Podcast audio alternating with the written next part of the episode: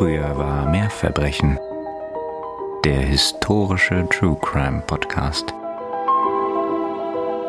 Er lässt sich erschöpft auf die hölzerne, wurmstichige Bank fallen. Seine Stirn legt sich in Falten, wie in den letzten Tagen eigentlich ständig. Wo können sie nur sein? Warum findet er einfach keine Spur von George und Mary Ann? Die Schuld, die er sich selber gibt, lastet schwer auf seinen Schultern. Hätte er sie doch bloß begleitet oder einen seiner Burschen mitgeschickt oder George einfach erst gar nicht den Wagen verkauft. Die letzten schlaflosen Nächte hatte er sich das immer wieder vorgeworfen. Nun war der Wagen wieder aufgetaucht, aber von den beiden fehlte jede Spur. Die junge Frau reißt ihn aus seinen Grübeleien, als sie ihm eine dünne Suppe von der anderen Seite des Tisches herüberreicht. Ah, Sie müssen erschöpft sein. Essen Sie das. Dann geht es Ihnen besser. Er meint einen Schatten aus den Augenwinkeln zu sehen. Leicht bewegt sich das Laken hinter ihm, das als Raumtrenner dient, doch ehe er den Kopf wenden kann, bleibt sein Blick an den Lippen der Frau hängen. Er erschrickt. Das Letzte, was William Henry York sehen sollte, ist ein Lächeln, das nichts Gutes verheißt. Äh, ich glaube, ich weiß, was es ist. Also ohne mich darüber zu freuen, ähm, natürlich. Mhm. Bitte entschuldigt den Sarkasmus oder die Freude in unseren Stimmen. Ja. Aber es ist auf jeden Fall sehr interessant. Also wenn es das ist, was ich vermute, dass es ist, dann ist es eine sehr spannende Geschichte. Und ich habe sie nicht recherchiert oder so, ich kenne sie nur am Rand. Das ist gut, denn heute geht es nämlich um die Geschichte eines Familienunternehmens der etwas besonderen Art. Hm. Von einer Nachahmung würde ich aber an eurer Stelle ganz, ganz klar absehen. Oh Gott. Zudem werdet ihr nach diesem heutigen Fall Obstgärten mit ganz anderen Augen sehen. Mhm. Denn wir reisen heute nach Kansas, nicht auf der Suche nach dem Zauberer von Oz, sondern um uns die Taten der Familie Bender einmal genauer anzuschauen, der ersten wohl bekannten Serienmörderfamilie Amerikas. Auch wenn der Fall schon länger auf meiner Liste stand. An dieser Stelle vielen Dank und ganz liebe Grüße an unsere Zuhörerinnen Finja und Molly, die uns beide den Fall empfohlen haben. Und bevor ihr jetzt ganz irritiert seid, weil ihr nicht wisst, wo ihr seid, ihr hört genau richtig. Ihr seid nämlich bei Früher war mehr Verbrechen. Dem historischen True Crime Podcast. Und hier sind natürlich wie immer Nina. Und Katharina. Und wir freuen uns riesig, dass ihr wieder mit dabei seid. Und ich freue mich, dass ich richtig lag mit meiner Vermutung. Also das wird heute auf jeden Fall eine interessante Folge. Also so wie immer eigentlich, hoffe ich. Mhm. Wir hoffen nie, dass wir euch zu viel versprechen. Aber bevor wir heute so richtig loslegen, haben wir noch unsere Urlaubsanträge bei euch einzureichen. Denn wir werden nach dieser Folge einen kleinen sechswöchigen Sommerurlaub einlegen und ab dem 18.09. werden wir dann wieder für euch da sein. Wenn ihr uns bis dahin total vermisst, dann entweder so machen, wie es schon ganz viele von euch machen, was mich sehr beeindruckt, nämlich die Folgen nochmal hören. Ja. Oder regelmäßig bei uns auf dem Instagram-Kanal vorbeischauen. Da werden wir euch nämlich immer mal wieder auf dem Laufenden halten. Ihr könnt uns dort auch weiterhin natürlich kontaktieren und Nachrichten schreiben. Da freuen wir uns in jedem Fall. Lasst uns in Kontakt bleiben. Und natürlich wird auch während der Zeit immer noch unsere Kaffeekasse in ihrer kleinen Ecke stehen. Also falls ihr Lust habt, uns nochmal zu unterstützen, findet ihr natürlich wie immer den Link zu unserer Kaffeekasse in der Folgenbeschreibung. Und alles andere, was ihr braucht, wenn ihr nicht genug von uns bekommen könnt. Und wo wir gerade von nicht genug bekommen reden, Mhm. Katharina, vielleicht legen wir jetzt am besten mal los, ne? Mit den Bloody Benders. Das war eine sehr schöne Überleitung. Ich muss einleiten mit einem Quellendisclaimer. Wie kann es anders sein im 19. Jahrhundert? Denn die Geschichte ist durch einen sehr überschaubaren Bestand an validen Quellen nur überliefert. Wer euch was anderes erzählt, der lügt. Vor allem gibt es aber auch eine ganze Reihe an Nacherzählungen und Dazudichtungen und mal mehr oder weniger wurde exzessiv hier, naja, der Fantasie freien Lauf gelassen. Mhm. Dort, wo es erkennbare Unschärfen gibt, werde ich euch darauf aufmerksam machen. Aber nun zieht euch die roten Schuhe an, es geht nach Kansas. Mhm, Sehr gut. Und um einiges an dieser Geschichte heute besser zu verstehen, kommen wir nicht umhin, uns ein wenig mal die Zeit und die Region anzuschauen, mit der wir es heute zu tun haben. Ich habe schon gesagt, wir sind in Kansas und es sind die Jahre 1870 bis 1873. Wie ihr sicher wisst, liegt Kansas ziemlich genau in der Mitte der USA, im mittleren Westen. Und es ist gekennzeichnet durch die weiten Prärieebenen, die einst vor ihrer Dezimierung von gigantischen Bisonherden bewohnt und bevölkert wurden. 1854 wird Kansas zu einem Territory der USA und 1861 dann zum 34. Bundesstaat der Vereinigten Staaten. Im 19. Jahrhundert kann man sich die dortigen Lebensumstände als ziemlich rau und gefährlich vorstellen, was eine Erklärung dafür sein kann, dass wir über den heutigen Fall und die darin beteiligten Personen nur sporadische Quellen haben. Erst nach dem Sezessionskrieg wird es, auch im Zuge des Eisenbahnbaus, das hatten wir ja auch schon in einigen unserer Fälle thematisiert, sei es bei der Donner Party mhm. oder auch bei den Williska X Murders, etwas wohnlicher, auch in Kansas, zumindest für die Siedler. Für die Indigenen, die eigentlich dort wohnten, wird es nicht mehr so schön, weil die werden nämlich vertrieben. Mhm, ja. Und die ehemaligen Stammesgebiete dann den Siedlern zur Verfügung gestellt. Für viele, die noch weiter nach Westen strebten, Stichwort Donnerparty, bleibt Kansas aber vor allem ein Gebiet, das man durchquerte. In solch unruhigen Zeiten und in einer doch dann so wenig kontrollierten Grenzregion, naja, wirklich Recht und Ordnung hatten wir hier nicht. Hm. Davon können wir uns, glaube ich, erstmal verabschieden. Und Vermisstenfälle, vor allem auch unter Reisenden und Siedlern, waren daher nichts Ungewöhnliches. Einerseits konnte man aber auch leicht untertauchen, wenn man es denn wollte, in dieser Region in der damaligen Zeit. Und andererseits konnte man auch sehr leicht Opfer von Banditen und ähnlichem werden.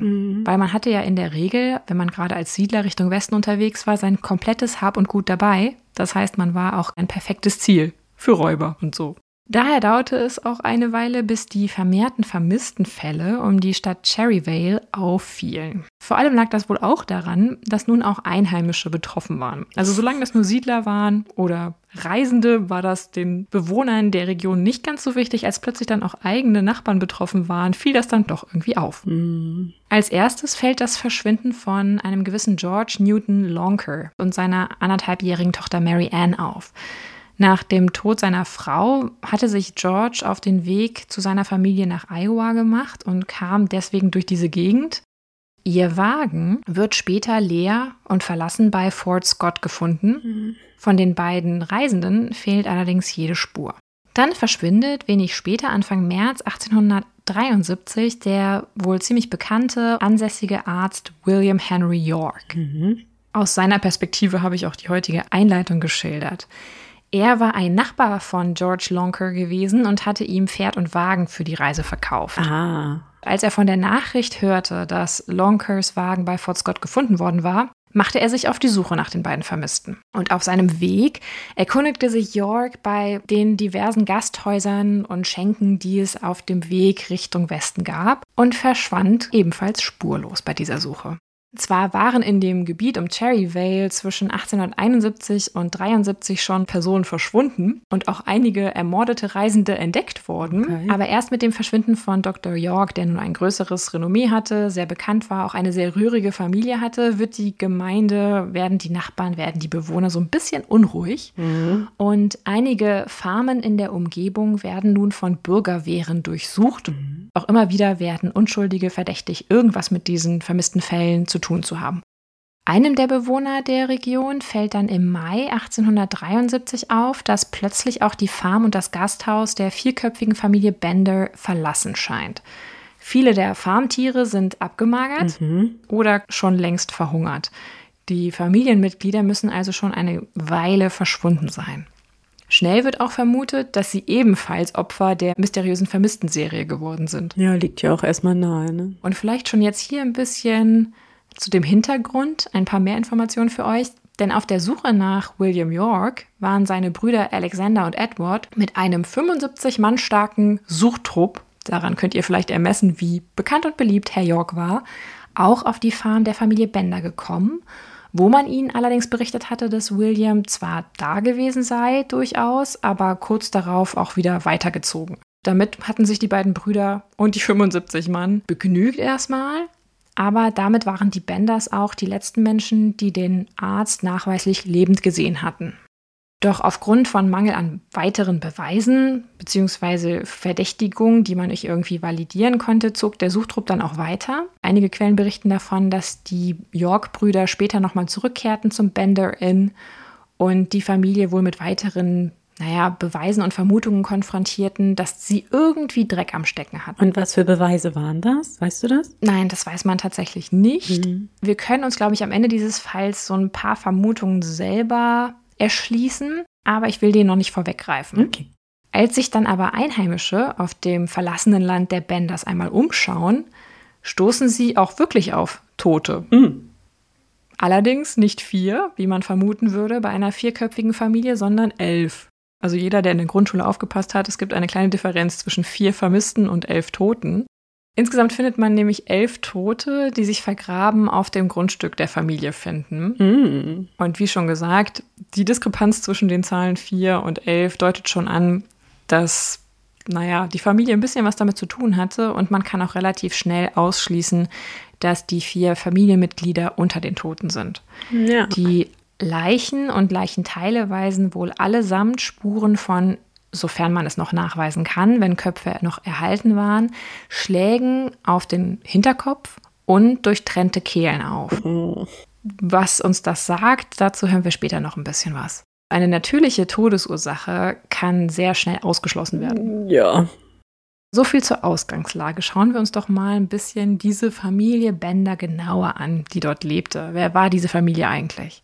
Auch hier sind die Quellen sehr indifferent. Vermutlich bestand die Familie Bender oder sagen wir mal diese vierköpfige Gruppe aus John Bender, einem Mann um die 60 Jahre, seiner Frau, die manchmal Kate oder Elvira genannt wird, je nach Quelle, Mhm. die in einem ähnlichen Alter gewesen sein soll, und zwei erwachsenen, in Anführungszeichen, Kindern, die ebenfalls John und Kate, beide Mitte 20 hießen bzw. genannt wurden. Ah ja.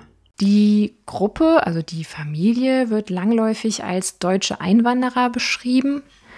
Es ist wahrscheinlich, dass das stimmt, doch ob es so ist oder war und auch ob die Familienverhältnisse wirklich so waren, wie ich es gerade geschildert habe, kann nicht bewiesen werden, da wir keine Zensusunterlagen über die Familie mehr besitzen und zudem die Vermutung mittlerweile aufkam, dass die vermeintlichen Kinder in Wirklichkeit einfach ebenfalls ein Paar waren Ah. und es keinerlei Verwandtschaftsbeziehungen zwischen den beiden Paaren möglicherweise gegeben hat. Okay, oder doch, ne? Wir haben ja auch schon wilde Geschichten gehört. Ja. Und möglicherweise sogar keiner von ihnen wirklich Bender mit Nachnamen hieß. Mhm. Also es gibt ein paar Hinweise, dass vor allem die älteren beiden Gruppenmitglieder, nennen wir sie mal so, deutschstämmig waren, beziehungsweise dass das ihre erste Sprache war, die sie gelernt hatten, also Muttersprache. Aber alles andere bleibt so ein bisschen im Nebel. Mhm. 1870 sollen die Bloody Benders, du hattest es eben schon gesagt, wie sie später genannt werden sollten, in Kansas circa 152 Hektar Land im Labette County mit Blick auf Drum Creek erworben haben. Nicht schlecht. Ja, diese Örtlichkeit liegt fast auf halber Strecke zwischen Kansas City und Oklahoma. Ihr könnt es euch natürlich bei genauerem Interesse einfach in unserer Google Map anschauen. Die ist natürlich, wie einfach alles, was ihr braucht, in den Shownotes verlinkt. Zuerst machten wohl die beiden Männer das Land soweit urbar und errichteten eine Scheune, eine kleine und ein kleines Haus, eher eine Hütte. 1871 sollen dann auch die beiden Frauen nachgereist sein. Mhm. Ihren Lebensunterhalt bestreitet die Familie oder diese Gruppe mit dem Betrieb eines kleinen Gasthauses und mit dem Verkauf von Vorräten an Reisende, so eine Art Lebensmittelladen. Das war ja wahrscheinlich recht lukrativ, ne? Du hattest ja gesagt, dass man viel durch den Bundesstaat durchreiste, also dass ja wahrscheinlich viele Reisende dann davon Nutzen gemacht haben. Du hast da vollkommen recht mit, denn das Bender Inn lag am sogenannten Osage Trail. Mhm. Das war der Beginn des Santa Fe Trails nach New Mexico. Von der Bedeutung der Trails hatten wir ja auch schon in unserer Folge zur Donnerparty erzählt.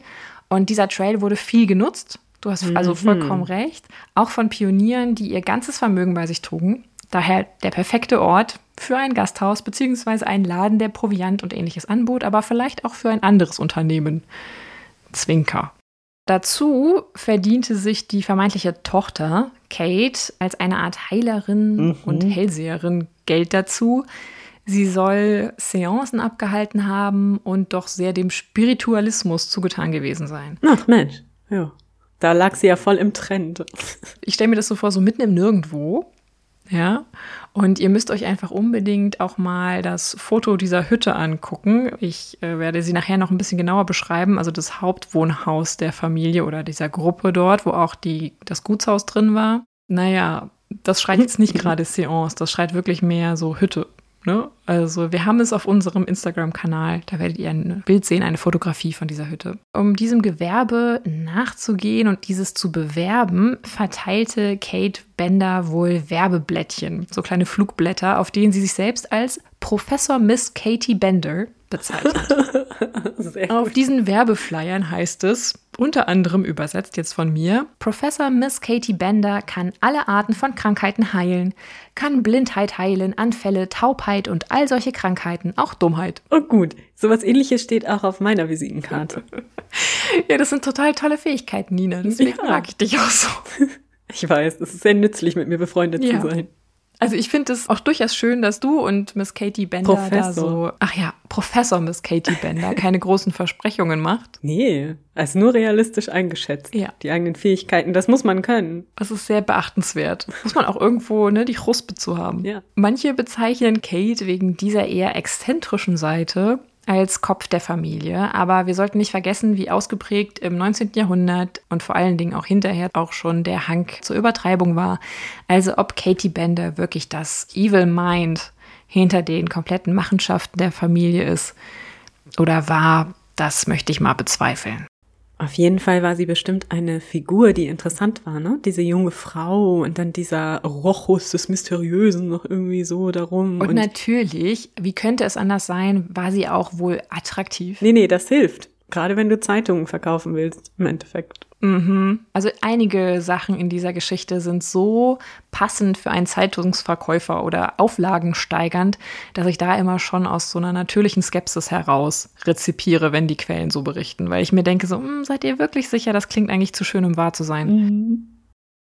Die überschaubar große, ich hatte es eben ja schon mal angerissen, Holzhütte der Benders umfasst nur einen Raum. Dieser Raum ist durch ein großes aufgehängtes Laken geteilt und ihr seht, wie schon gesagt, ein Bild der Hütte auch auf unserem Instagram-Kanal. Vorne in dem Raum, also der vordere Teil vor diesem Laken, wenn man reinkam, war das Gasthaus und der kleine Laden dort drin, während sich im hinteren Teil dieser kleinen Hütte der Wohnraum der Familie befand. Vor dem Laken im Schrankraum befand sich auch eine Bank mit einem Esstisch, auf der sich dann die Reisenden immer ausruhen konnten. Also ihr müsst euch das so vorstellen, dass im Grunde die Rückenwand oder die Wand, gegen die mhm. sich die Reisenden halt nicht lehnen konnten, weil es nur ein Laken war, das war im Endeffekt genau die Situation in diesem Haus. Also die Leute saßen immer mit dem Rücken zum Laken. Mhm.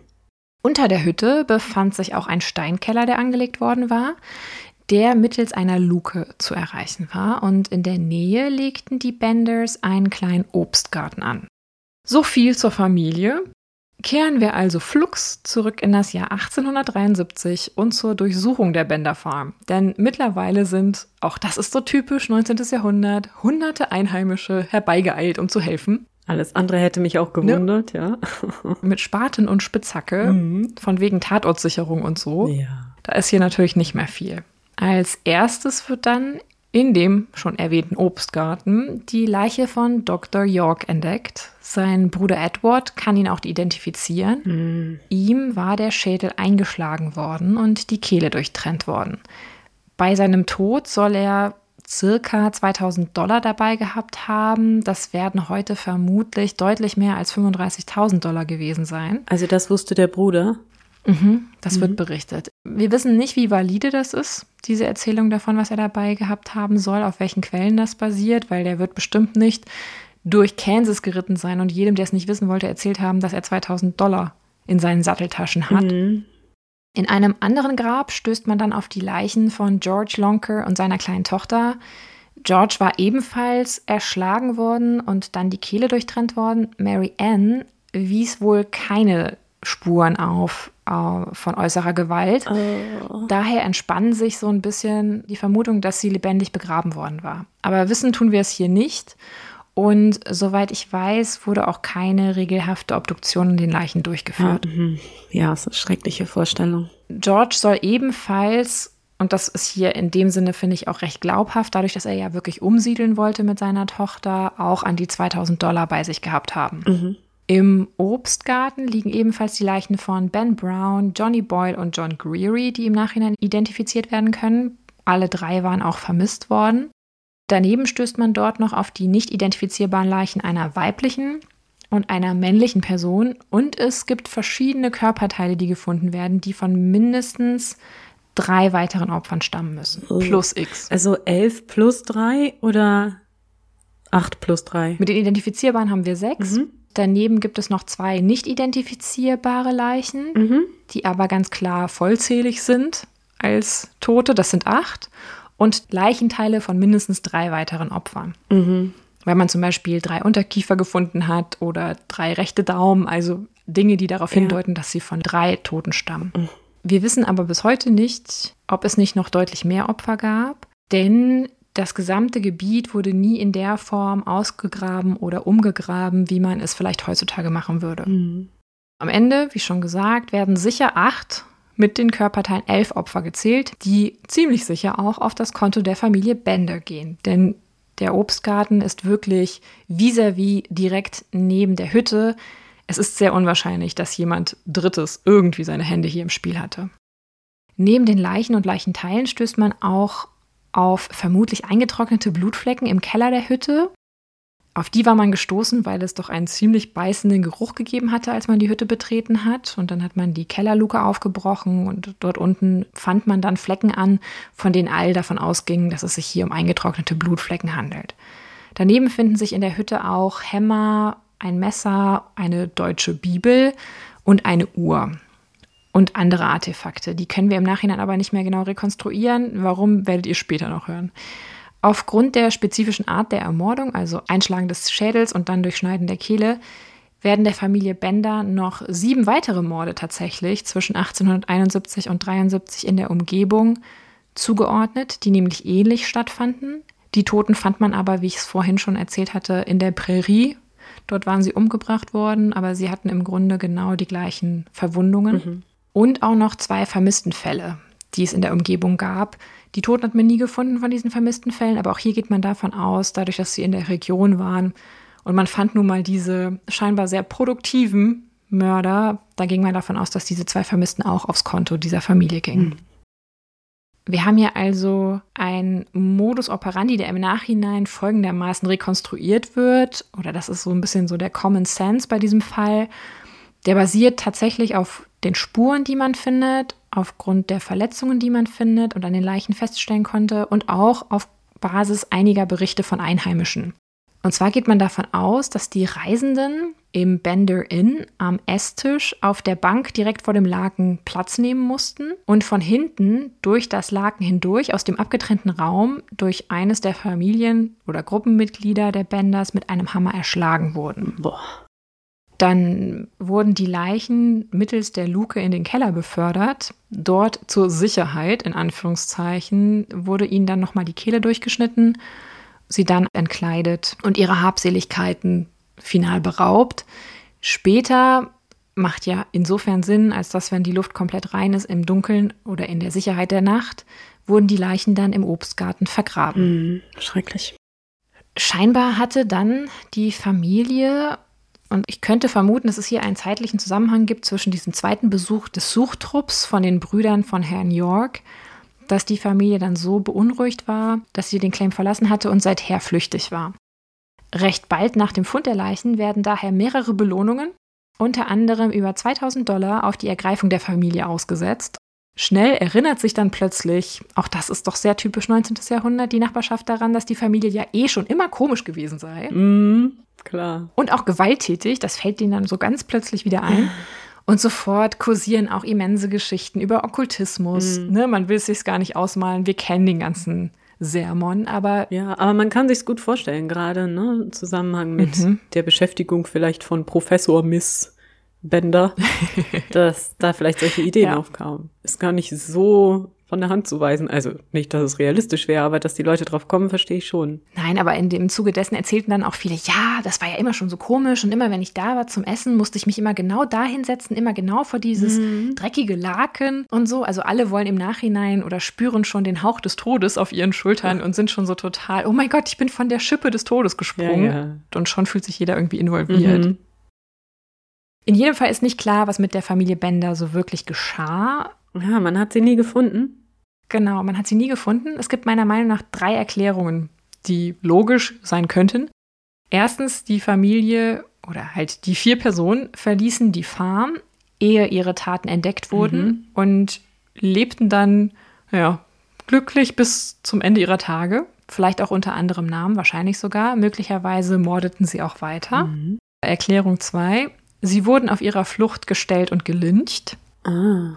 Da gibt es auch einige Hinweise zu. Es gibt vermeintliche Teilnehmer dieses Lynchens, die später erzählen, dass es genauso vonstatten ging, dass sie sie gelyncht hätten und sie hätten dann aber sich geschworen, nie wieder drüber zu reden. Mhm. Aber auch so wirklich, ob das so stimmt, das weiß man nie. Ja, das kann ja auch Angabe sein, ne? Genau. Und das ist auch vergleichbar mit Erklärung 3. Mhm. Die Benders wurden noch von dem ersten Trupp auf der Farm überrascht und gelyncht. Mhm. Es gibt später halt, wie gesagt, schon äh, Aussagen von den Beteiligten, die das erzählen oder erlebt haben wollen.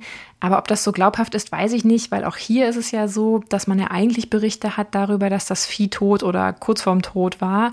Und wenn die Familie überrascht wurde auf ihrer Flucht noch auf der Farm, kann ich mir eigentlich nicht vorstellen, dass das Vieh in so einem Zustand gewesen sein kann. Also eigentlich deutet alles, auch das, was man dort gefunden hat, eher für mich auf Option 1 oder 2. Also, dass sie entweder schon geflohen waren und nie gefasst oder schon geflohen waren und gefasst wurden und vielleicht dann gelyncht wurden. Ja, da wäre es jetzt mal interessant zu wissen, ob so eine Lynchjustiz damals wirklich so verdeckt gehalten worden wäre. Also hätte man wirklich die Körper verschwinden lassen. Oder man hätte man die irgendwie durchs Dorf gezerrt oder so oder irgendwo hingehängt. Ja, und hätte man nicht auch schon viel früher, also ich glaube, die ersten, die sich dann finden, die dann doch eine Aussage dazu treffen, das ist Anfang des 20. Jahrhunderts. Mhm.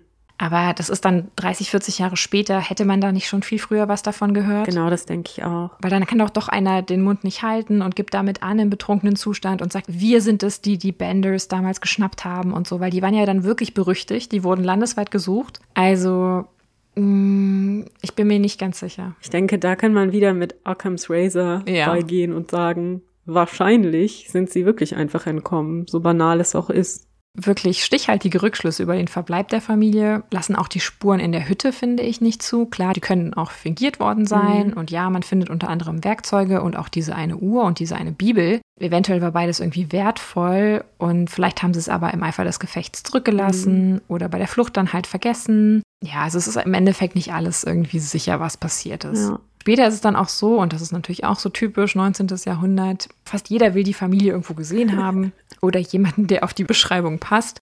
In Thayer will jemand sich an vier Personen erinnern, denen er Zugtickets verkauft habe und die auf die Beschreibung der Flüchtigen passten. Naja, ich könnte mir vorstellen, dass wahrscheinlich ziemlich viele Leute auf die Beschreibung passten. Ne? Ja, und die Beschreibung ist ja nicht vergleichbar mit den Beschreibungen, die wir heute im Fernsehen oder irgendwie in Polizeidienststellen aushängen.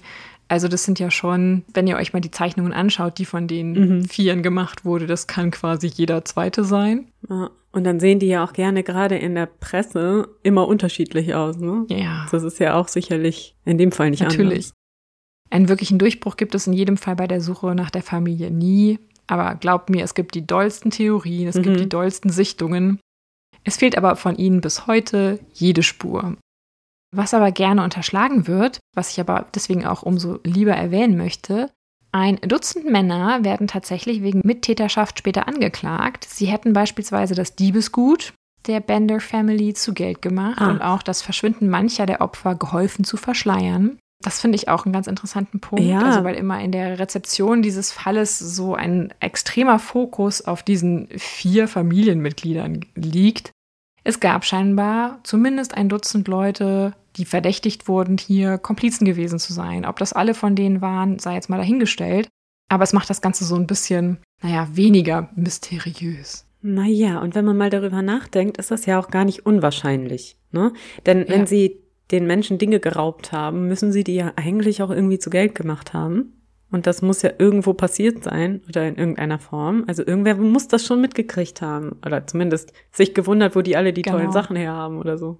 Und die Möglichkeiten, um Geld zu waschen, war, glaube ich, damals dort nicht so einfach, nee. wie es das heutzutage wäre. Und mal irgendwie ein bisschen Bitcoins schürfen konntest du auch nicht.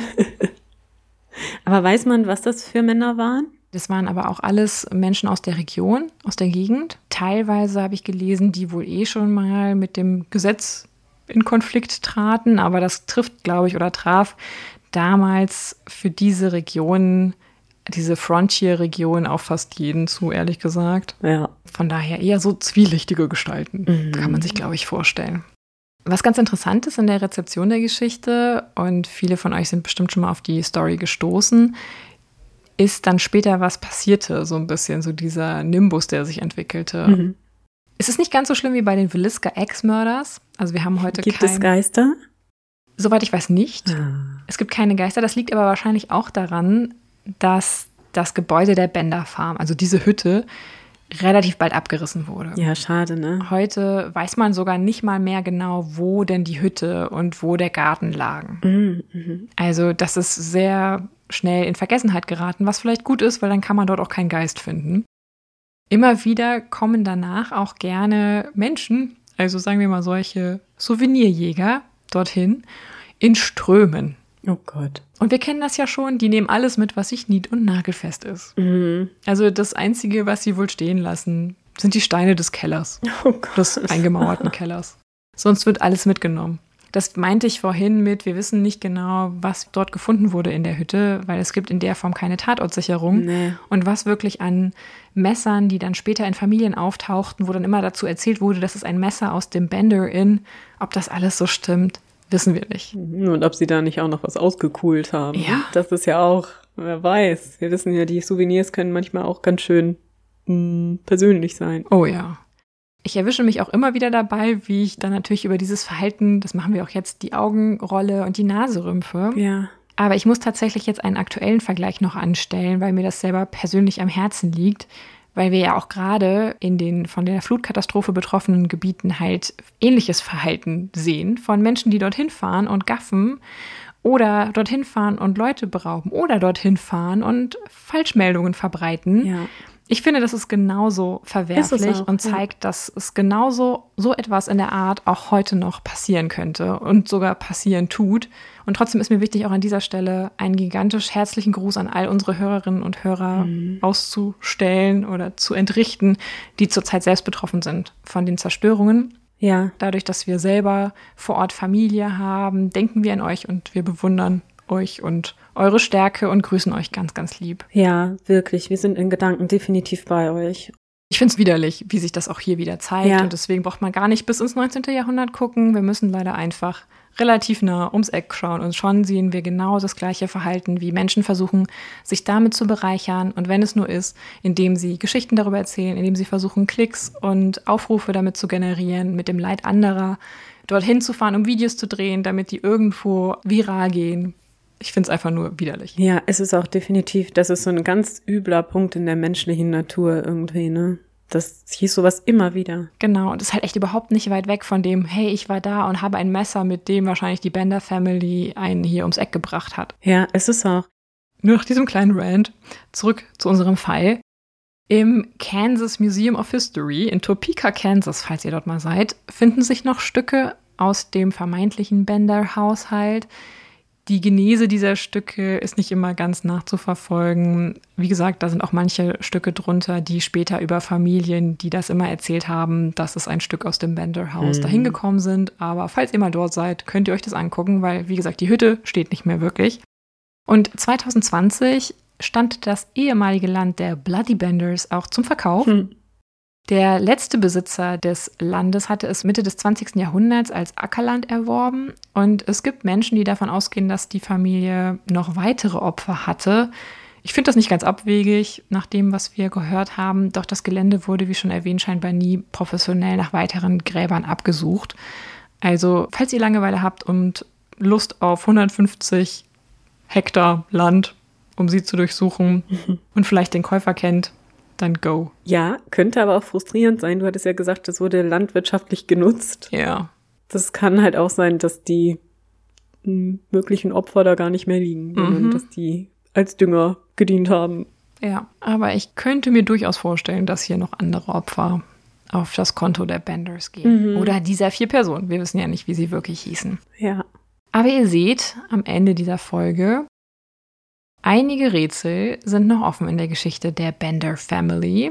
Die Geschichte ist nicht ganz so einfach und nicht ganz so offensichtlich, wie ihr sie vielleicht erzählt bekommen habt. Und die Verbrechen der Family gelten tatsächlich bis heute in Kansas als die grausamsten auf dem Boden des Bundesstaates. Ja. Ob das so stimmt, vermag ich nicht zu beurteilen. Naja, ich denke, es ist wahrscheinlich die Fülle, ne? Und dass es so hinterhältig war. Später entwickelten sich dann so Filme wie Saw oder so. Du hast im Endeffekt ein Haus oder eine Location, eine Örtlichkeit, die perfekt dafür ausgestattet war, einen perfiden Mordplan auszuführen, indem du dich halt von hinten dein, an dein Opfer ranschleichst, es erschlägst, es dann in eine Grube verfrachtest, dort dann nochmal ihm die Kehle durchschneidest. Also das ist schon sehr perfide einfach in dieser, ja, in dieser Ordnung, ne, in dieser Mordesordnung. Ja, es ist bestimmt auch noch dieses, diese ungeklärten Familienverhältnisse, ne? Also wer weiß, Ja. wer da mit wem und nachher waren die wirklich alle Geschwister oder Vater, Mutter und Kinder und Aber hatten trotzdem was miteinander, genau. naja, das ist ja auch gerne so bei diesen Filmen, ne? The Hills Have Eyes. Mhm. Ja, also die Bender Family hat auch einige an, naja, Horrorfilm, popkulturellen Erscheinungen inspiriert. Mhm. Aber wenn ihr irgendwo seid, alleine, mit viel Geld im Gepäck und ihr müsst euch vor eine nicht feste Wand setzen und habt irgendwie ein komisches Gefühl, dann geht lieber. Ja, ich glaube auch. Sowieso. Ich finde es immer gut, dass wir auch so richtig praktische Tipps geben. Ja. So Überlebenstipps. Na, das hatten wir ja schon öfter mal. Also mit uns lebt ihr sicherer. Genau, keine Abkürzungen bitte Nee. und auch nicht vor ein Laken setzen in einer Örtlichkeit, die euch so ein bisschen komisch vorkommt. Hm? Geht einfach. Ja, das stimmt. Geht nach Hause und tragt euch nicht euer gesamtes Vermögen bei euch. Es ist tendenziell auch nicht gut. Also so viel gelernt heute schon wieder. Mit diesem unnützen Wissen schicken wir euch jetzt in den Sommerurlaub. Ja, Wir hoffen, ihr gönnt euch auch einen, sofern möglich. genau. Hört einfach alle Folgen nochmal. Und lasst uns wissen, ob sie euch beim zweiten Mal noch gefallen. Jetzt wünschte ich, wir hätten in jeder Folge so ein kleines Easter Egg versteckt, was man nur beim zweiten Mal hören entdeckt. Haben wir leider nicht. Das verrät man doch nicht. Das, das sagst du, ja, haben wir. Haben wir total gemacht. Ach so, ja, ja, haben wir. Haben wir. Krass. Ja, das haben wir schon von Anfang an geplant. Wie gesagt, in jedem Fall gibt es ein paar Lebenszeichen von uns auf unserem Instagram-Kanal bis zum 18.09. Deswegen schaut dort vorbei. Mhm. Und ansonsten freuen wir uns sehr, wenn ihr dann wieder dabei seid am 18.09. bei uns, Bei Früher war mehr Verbrechen. dem einzig wahren historischen True Crime Podcast. Bis bald.